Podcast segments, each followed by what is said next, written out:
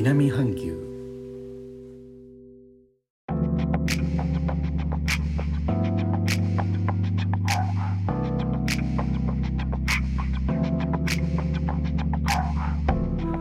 インドネシアから高野です。日本との間約6000キロ。インドネシアジャワ島中部の古い都ジョクジャカルタからお送りしております。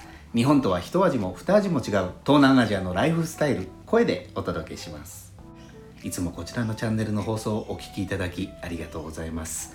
今回はレターのご返信をと思います。レターをくださったのは音声配信プラットフォームスタンド FM のただいま育児中ラジオでおなじみの新パパのヒデさんです。こんばんは。新パパのヒデです。接種後の経過が良くて何よりです。ありがとうございます。おかげさまでワクチン接種後の筋肉痛とか症状はほとんどなくなりました。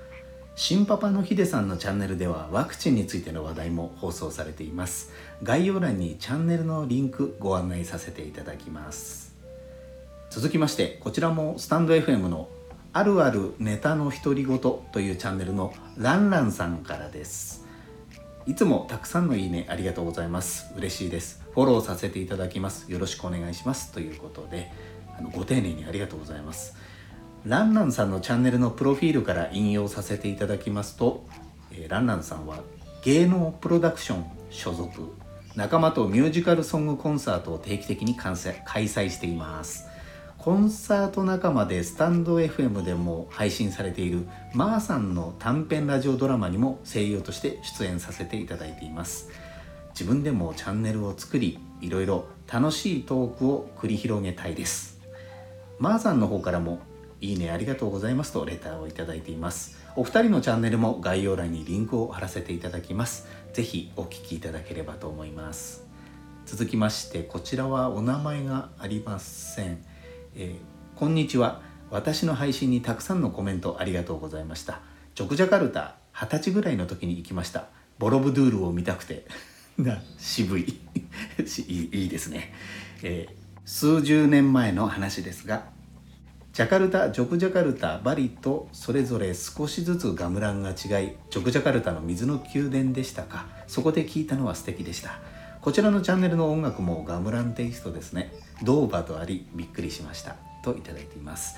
ガムランというのはあのインドネシアの伝統的な音楽ですね。水の宮殿というのはジョクジャカルタの王宮の近くにある王様の離宮タマンサリーです。今後の放送で機会を見て取り上げていきたいと思います。このチャンネルの音楽音楽ですけれども以前音声配信をされてるベテランの方がですね最近の配信者は工夫が少ないよねとご自身の放送で言っておられまして ああこれ俺のことだと勝手に思って、えー、現在の形になっています。気に入ってくださる方が多いのでとても嬉しいです。他にもデータをたくさん頂戴しておりますがちょっと長くなってきましたのでまた別の機会に。最後までお聴きいただきありがとうございます。レターコメントもお待ちしております。インドネシアから高野でした。それではインドネシア語でのご挨拶またお会いしましょう。参拝順波ラギ。